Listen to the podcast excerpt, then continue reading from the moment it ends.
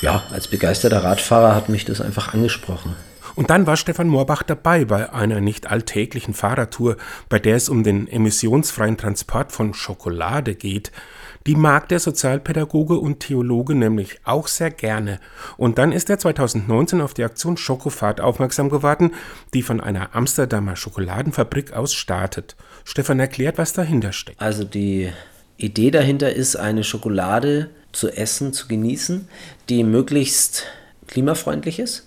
Und dazu lässt sich die Schokoladenfabrik in Amsterdam die Kakaobohnen mit dem Segelschiff liefern aus Südamerika.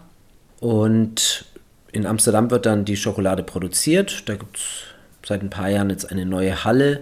Das ganze Dach ist mit Solarpanelen voll, sodass die ganze Fabrik darüber versorgt wird. Bis dahin also schon mal ziemlich emissionsarm und aus fairem Handel sind die leckeren Tafeln sowieso.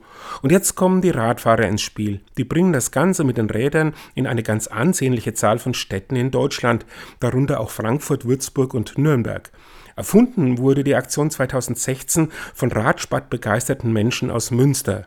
Stefan war im Herbst 2019 das erste Mal dabei. Ich habe das in der Zeitung gelesen, dass es aus Nürnberg da schon ein paar Fahrten gab und dass sich da Fahrradfahrer zusammengetan haben und auch offen sind für andere Mitfahrer. Und da habe ich mir gedacht, naja, das äh, würde perfekt passen. Ich esse sehr gerne Schokolade. Doch das alleine reicht natürlich nicht. Man muss schon auch ein bisschen fit sein, denn schließlich müssen über 700 Kilometer abgestrampelt werden. Und nicht immer läuft alles rund. Das war auch wirklich eine Herausforderung. Wir waren damals ein Neuner-Team, ziemlich groß und auch ziemlich fitte Fahrer dabei. Ich war da äh, so der Schwächste in der Gruppe, musste da wirklich kämpfen und mich reinbeißen in der Woche. Und es hat mich aber begeistert und ich habe gesagt, ja, mache ich gern nochmal. Und während sie bei der ersten Tour auch mit schlechtem Wetter und einigen Radpannen in der Gruppe zu kämpfen hatten, lief es im Frühjahr 2023 jetzt erstaunlich rund.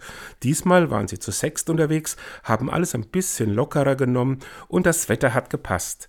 Nach Amsterdam ging es mit der Bahn, zurück mit dem Rad dann über sechs Stationen und am Ende waren in sieben Tagen 30 Kilo Schokolade nach Nürnberg gebracht. Also wir haben natürlich für uns selber auch eingekauft aber die Hauptlast ist für verschiedene Cafés oder Läden in den Heimatstädten.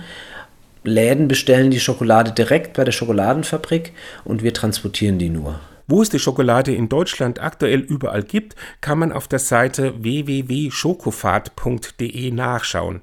Dort erfährt man auch alles rund um die Idee und die Organisation. Gefahren wird immer im Frühjahr und im Herbst. Ob Stefan noch einmal dabei sein wird? Ja, das weiß ich noch nicht genau. Also es kann gut sein, dass ich irgendwann wieder fahre, aber ich, ich lasse auch so ein bisschen bewusst immer ein bisschen Pause dazwischen. Zu oft hintereinander äh, ist dann auch ein bisschen anstrengend.